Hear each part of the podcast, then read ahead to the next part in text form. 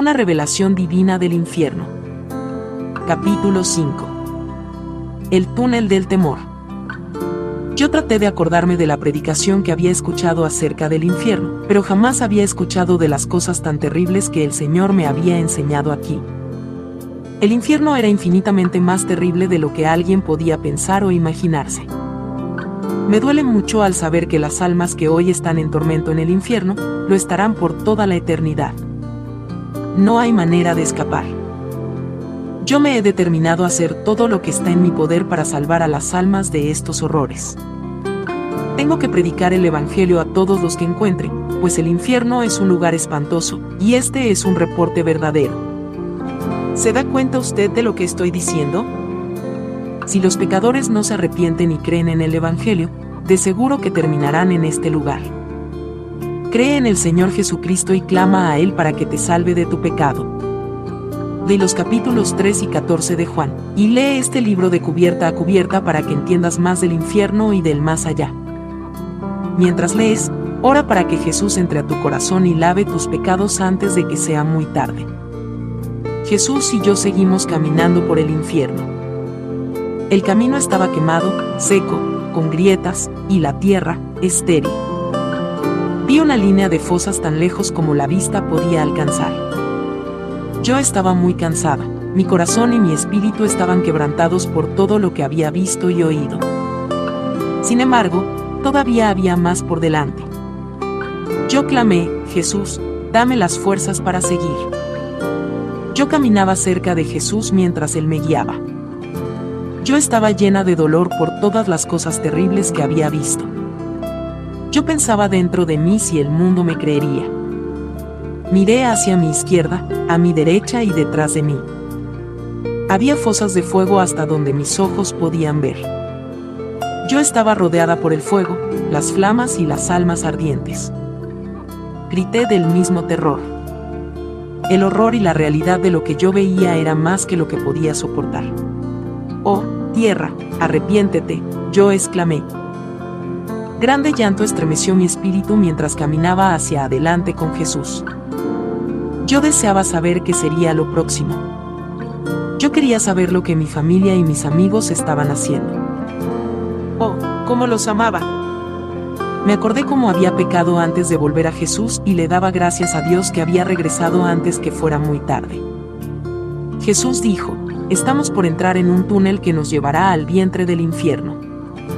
El infierno está formado como un cuerpo humano en el centro de la tierra. El cuerpo está acostado de espalda con ambas manos y piernas estiradas. Así como tengo un cuerpo de creyentes, el infierno tiene un cuerpo de pecado y muerte.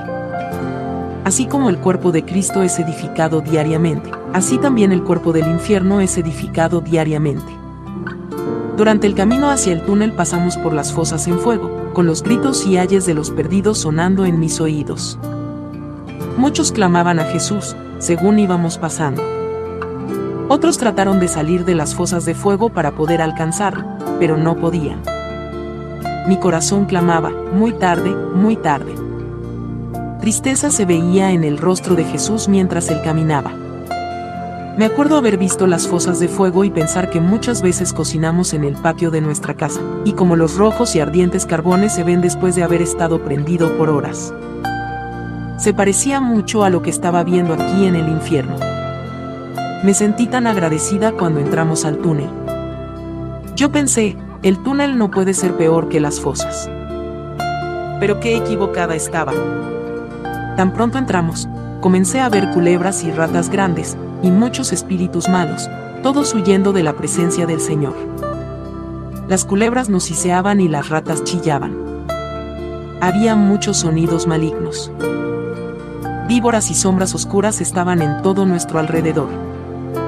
Jesús era la única luz que se veía en el túnel. Yo me quedé tan cerca de Jesús como me fue posible.